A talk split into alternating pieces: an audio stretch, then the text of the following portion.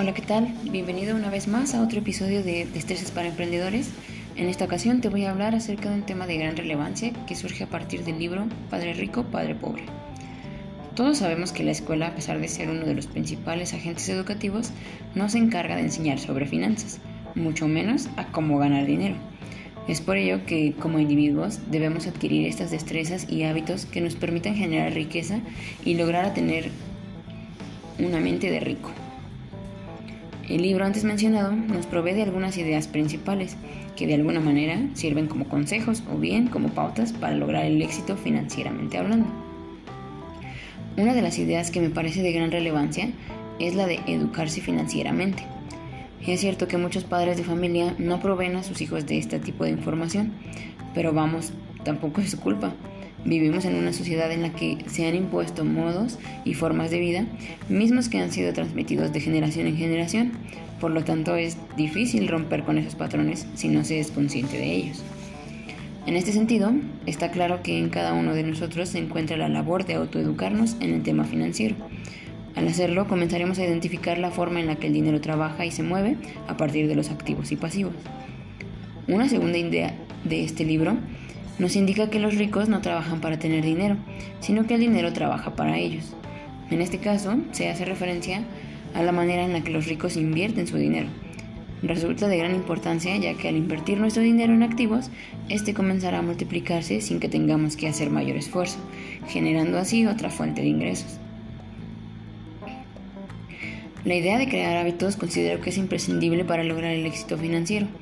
Tales hábitos deben de tender al ahorro, a la inversión, al aprendizaje, a evitar gastos innecesarios, entre algunas otras cosas. Esto nos permitirá valorar y darle significancia a nuestros ingresos y por tanto al dinero. Otras de las ideas que considero necesario resaltar es la de tener la de no tener miedo al fracaso. Evitar el fracaso es también evitar el éxito. Sabemos que los grandes empresarios hicieron muchos intentos antes de lograr lo que ahora tienen. Esos fracasos nos ayudarán en gran medida a aprender de los errores y por tanto a no volver a cometerlos en proyectos posteriores.